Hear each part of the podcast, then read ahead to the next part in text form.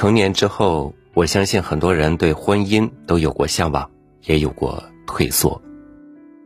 从成年到死亡的这段岁月，占据人生的大部分时间，所以该步入婚姻年龄的时候，你是继续自己一个人，还是选择步入婚姻呢？与您分享培根的文章《论婚姻与独身》。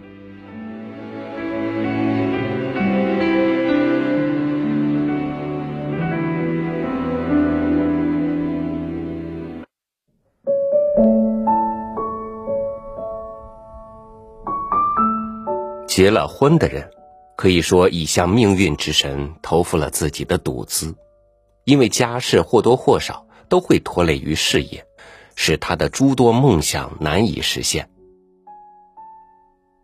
确实，对公众做出最大贡献的人，往往是那些较少眷恋家庭安逸之人，所以他们把全副身心转而投向整个社会，而拥有娇妻爱子的人。恐怕只在意自己身边人的幸福与未来。然而，也有些选择独身生活的人，实在是为着一己私利，不负责任，虚掷青春。自私的已婚者，则会将妻子儿女当作讨债鬼，不得不支付的账单支票。更有某些自作聪明的有钱人，甚至以无子嗣为骄傲。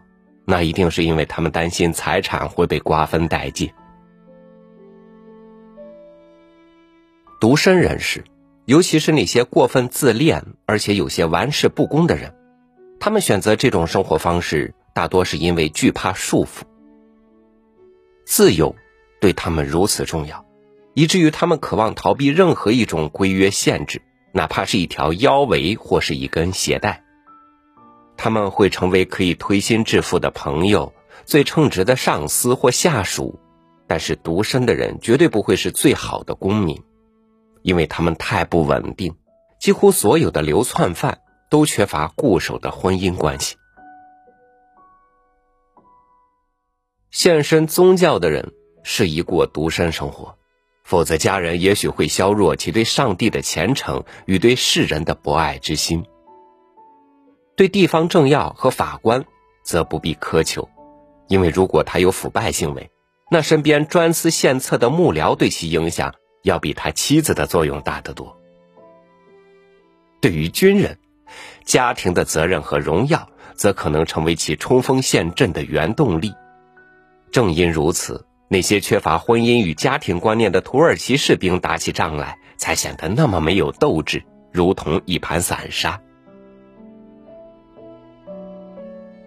诚然，家庭在某种程度上限制了人的博爱精神，独身者则可以大方得多，因为身边毕竟没有特别亲密的人需要他无尽的关爱。然而，遗憾的是，现实中他们往往是心肠更硬、更加冷漠的一群。也许这是因为他们太重自己，已经不习惯表现柔情吧。良好的社会风气。可以造成生活态度严谨的男人，就像荷马史诗中所描述的那位远征英雄尤利西斯一样，他拒绝了美貌仙女的许诺，义无反顾的回到了爱妻的身边。有些独处的女人往往激进而且骄傲，以求其贞洁的美德，也许那也是为了平衡因此而付出的代价吧。如果一个男人，能够通过自己的睿智与能力赢得妻子的敬慕，那他就一定会赢得她的忠贞与顺从。相反，喜欢猜忌的男人只会让他失望的妻子跑得更远。在男人的一生中，可以说妻子是他年轻时的情人，中年时的伴侣，老年时的守护，所以任何时候选择婚姻都是有道理的。而持相反观点的人也有其精辟的理论。希腊哲学家泰勒斯曾说：“年轻时结婚尚早，年老时结婚又没必要了。”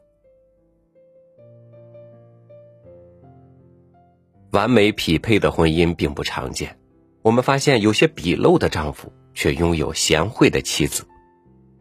当然，他的选择也许是由于他的善良，也许是由于他的耐心。不过有一点是肯定的：如果那完全出于他自己的判断，而且是没有听从亲友的告诫，那他只有在日后独自去品尝这婚姻的滋味。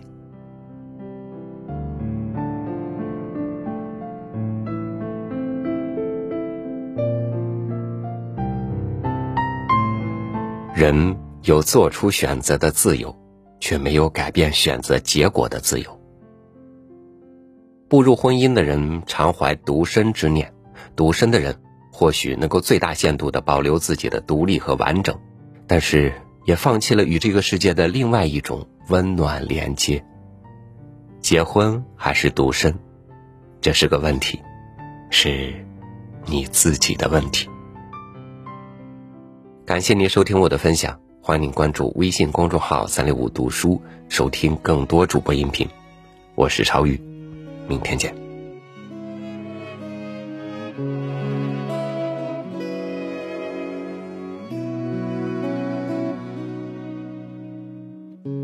情让人伤身，爱更困身。女人真聪明。一爱就笨，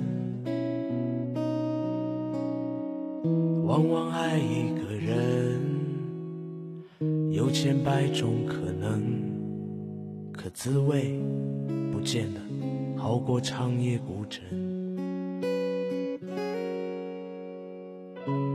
我不会逃避，我会很认真。那爱来敲门回声的确好深，我从来不想独身，却又预感晚婚。我在等世上唯一契合灵魂，让我擦去脸上脂粉，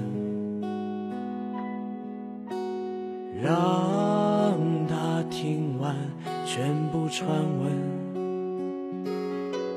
将来若有人跟我争，我答应不会默不作声。他能不能？能不能？